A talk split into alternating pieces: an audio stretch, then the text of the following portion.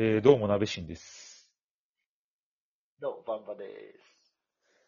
じゃあ、ちょっと今回のテーマなんですけど、はい。まあ、留年はありかなしかということで、10年ね。留年ね、あの、大学にしますか、とりあえず。まあ、高校留年する人ってあんまりいないと思うから、まあ、いる、一定数いるかもしれないけど、まあ、高校も含めてか。高校も含めて。学生における、まあ、一個、ダブルっていうのはどうなんだっていう。まあ、まあ正直、どっちですか？とりあえず。まあ、ありですね。あり。はいあ、僕は、ありなんですよ。なんなら、大いにありなんですよ。あむしろしてほしいぐらい。してほしいぐらいだね。してほしいまである。してほしいまである。いや、正直に言うと、俺は、留年してますね。まあ、正直、まあ、私もしてますね。それはどっちもありによるわな。自己正当化してるだけっていう説あるよ。いや、でもさ、これ本当に思うのは、メディア業界に入ってくる人の留年率異常じゃない？ああ。そうでもない？でも割とね、うん。まあ、その、広く、まあ、留年っていうこともそうだし、なんかバックグラウンドが、まあ、特殊というか、うん。普通に4年で卒業してきた人っていうのは確かにいないかもしれないね。いないでしょ。せめて、ストレートだとしても、院に行ってるとか、うんまあ、あと、留学してるとかね。うん。まあ、でもストレートの人って、まあ、たまにいるけど、たまにいるっていうか、まあ、普通にいるっちゃいるけど、うんでも結構半々か、全然留年とか浪人とかの人の方が多いぐらいじゃない？うん。し、そう、新卒で入ってくる人の中でもやっぱその留年であるとか1年、2年ぐらい、ちょっとね、回り道して入ってくる人って多かった多いよねなとも思うし、第二新卒とかで入ってくる人も全然いるしね。いるいるいる。っていう意味はなんか、門戸が広いなとは思ったな。思う。そもそものさ、年齢制限みたいなところが結構高くない？ああ、そうだったかもしれない。俺、こないだ、日経新聞とかの新卒採用のやつとか見たら、やっぱ29歳とかまでとかだったし、はい。NHK とかも確か30までとかだし、うんその他のメディアも大体25、6ぐらいまで受け付けてるよね。割とそうね、なんか、本当普通の事業会社とか、金融機関とか、そう、金融は結構許されないでしょ。新卒採用の場合って本当なんか25歳とか？そうだね。引率だったら25歳だもんね、ストレートで言っても。うんうんまでみたいな感じだった印象。本当我々就活した頃って、えー、まあ、6、7、8、9年くらい前。そんな前。まあそうだね。まあ、そんな前ですよ。うん。だから今ちょっとどうなってんのかでも、今より門戸が広がってる気はするけどね、正直。ああ、そうねあ。と中途採用多いね、今は。圧倒的に中。途も非常に多いですね。そうだよね。まあ、え、ちなみに留年ありだって思うのはなんで？うーん。まあ、本来はね、その、まあ、しないに越したことはないですよ。間違いない、間違いない。それは間違いないよ。一年留年することによって学費もかかるし、生活費もかかるわけで。親は心配するしね。そう。まあ それがでかいです。まあ、しないに越したことはないんだけれど、うん。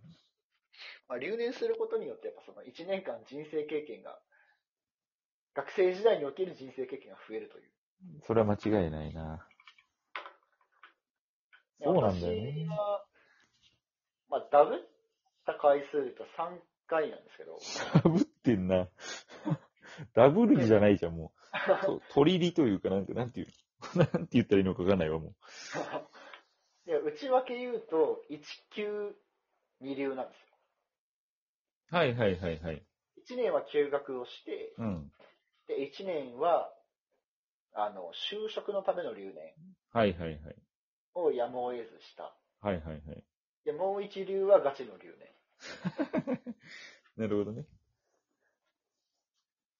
あ、でもそれぞれ1年、まあいろんな思い出ありますけど、まあ留年しててよかったなって思うのはやっぱその、その大学で過ごすことがまあ主な時間なわけですよ。うん、うん、大学のキャンパスの中でね。うん。うん。大学の中で最も快適なトイレが分かりました。しょうもな。得られたもの、それかい。一番綺麗なトイレは7階のあそこや、みたいな。それ人もないし。それ結構序盤で分かってた方がいいけどね。いやでもね、やっぱ、回数を経ない、その、ね、年数を経ないと分からないまあ確かに。それはあるわ。俺も学校のめっちゃ近くに住んでたから、本気でもうなんかうんこしたい時とか、家帰ってるとことあったの？本当に。家の方が落ち着くわっていう。そんな劣悪なトイレだったの？いやなんか、家だと Wi-Fi 飛んでるからさ、やっぱ。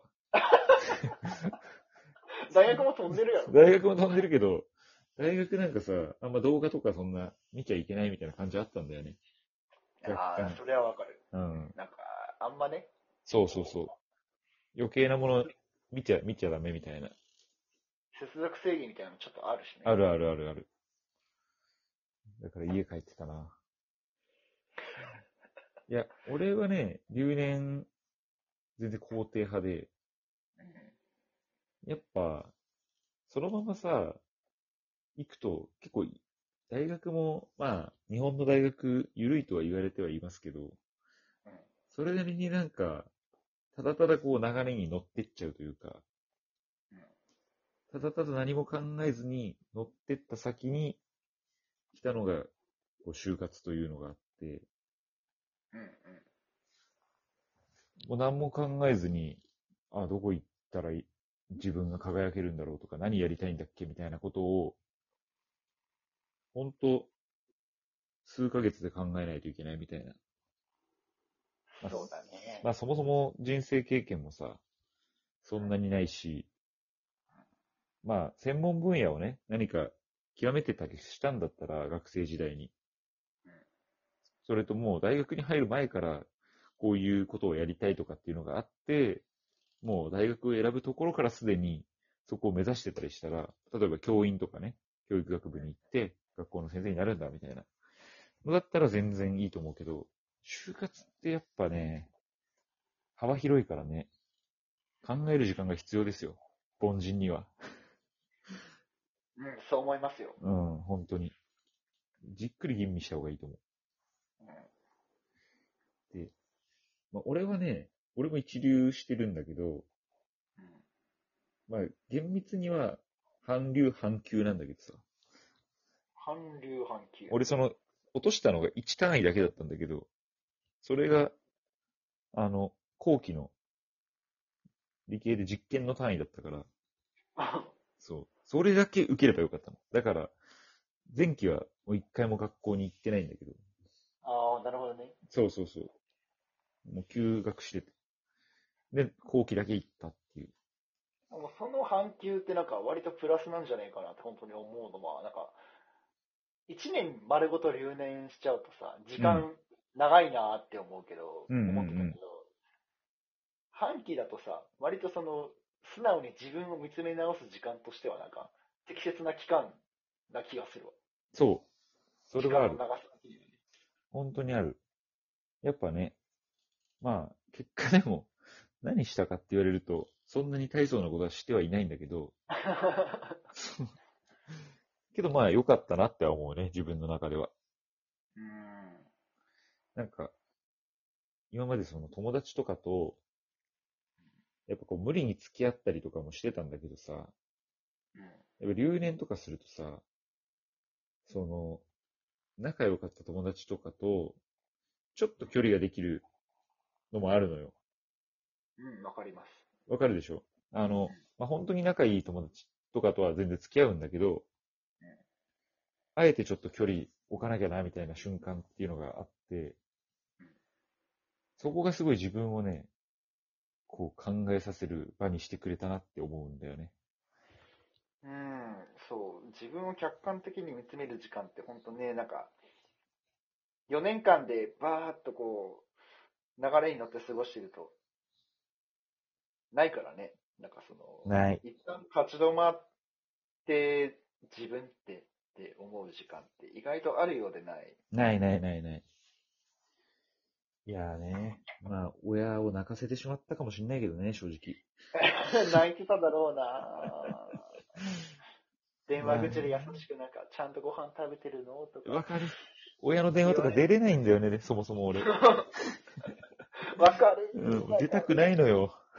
そう、なんか、こんな、こんな私に優しくしないでそうあるあるある。めちゃめちゃね、あるよね。だからね、その分なんか今は、恩返しを、なんか、形はわからないけど、してあげたいなと。わかるわ。そうなんだよね。いや、マジでそう。でもね、結果、え結果良かったなっていうね。うん。そうだね。振り返ってみればよかったと思うんう。ただやっぱ、辛い、辛いか辛くないかで言ったらちょっと辛いよね。ちょっと辛いね。やっぱ、後ろめたい何かはあるよね。間違いなく。今留年してる人とかがいたら、もう本当声かけてあげたいよね。いや、あげたい。でも、一つ言いたいのは、その留年してるから就職できないかっていうとそうではないっていうことだよね。全然そうじゃない。全然関係ない。まあ関係ある会社も、業界もあるかもしれないけど、まあ、そんなに気に病むことではない。気に病むことじゃないね。本当に。その間に自分を見つめ直して、本当に自分がなんでこれをやりたいのかみたいなことを考えた方がいいよね。ぼちぼち時間してね。そうですね。で、ちょっと一旦ここで一度終えますか。はい。では以上で。ではまた。